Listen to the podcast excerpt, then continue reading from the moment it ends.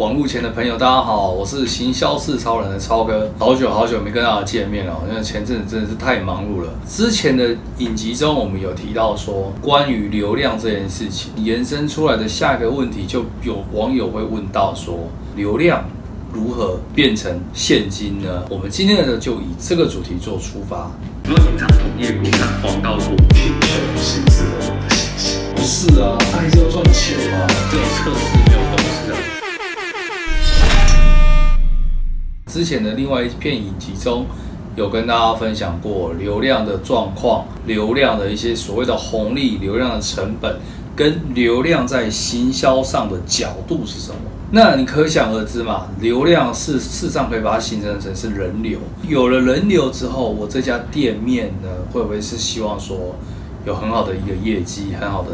成绩嘛，如果说各位有投入行销这个领域，大概也可以知道哦，行销最终最终的效益。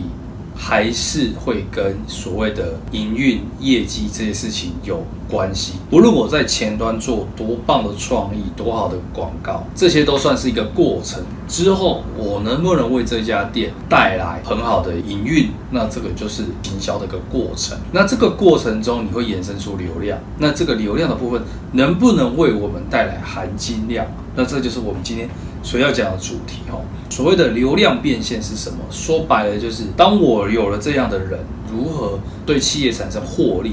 那这个部分可以去思考几个点哦。超哥有经营一个行销社团，这个行销社团在早年其实很多网友都很热心要跟我讨论说，超哥你这个社团已经好多人，你怎么做商业模式？事实上，在有人的时候，大家可以去想的是，我怎么去把它变成。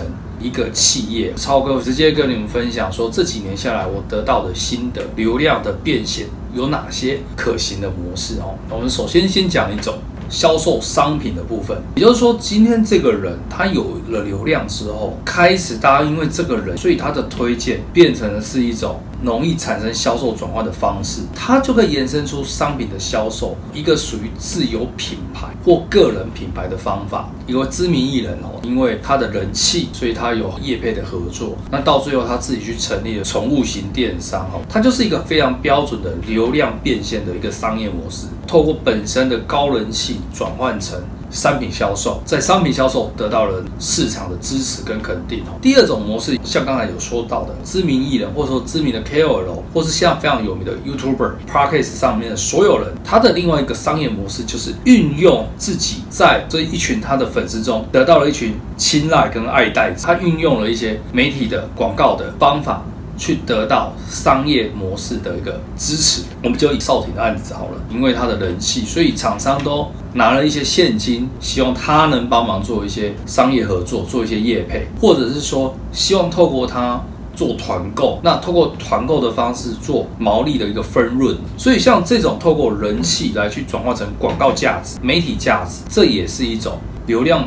变现的方法，那另外的一些方法，可能会转成，比方说我是知识型的 KOL，我专门会去分享一些广告操作的一些技巧、行销操作的技巧。我写的知识性的内容有一定的含金量，所以有些人可能会因为这样想要订阅我这边的内容或文章。那这种订阅制的模式也是一种商业的模式。事实上哦，像超哥这边的社团哦。其实早期我们也甚至有去想，我们有人气之后呢，因为我们跟很多的公司都有合作，我们也能这样去转换成顾问公司的方式，跟团员在线上分享一些及时的一些行销知识，透过参访或者说一些课程哦，这些也是一种商业模式、流量变现的方法。所以其实你会发现到，我刚刚举的这些案例，不外乎就是说，这群人会因为着什么而进来，而因为这这这些人呢，有人就会有一些问题。就会有一些困扰，就会有需求。这个时候，流量的变现就回到了商品或者说服务上的一种转换。流量变现说白了，其实很简单。你有了人气，你至少会有广告的价值、媒体服务的可能性。如果说你本身是对商品销售，像馆长这样的模式，它也是一种很好的一个。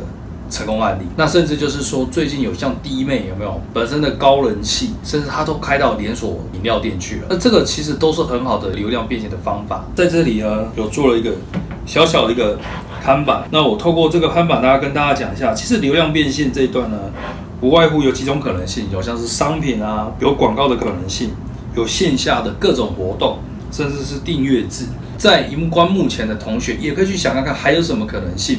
那也欢迎各位，如果有想到更多，你可以在底下留言跟我们做互动。那我们今天也提到说，我们流量嘛，八八八，如何变现嘛？喜欢我们今天这一集影片的朋友呢，也欢迎呢追踪行销四超人，为我们按赞，好，为我们留言，订阅我们的小铃铛，谢谢各位。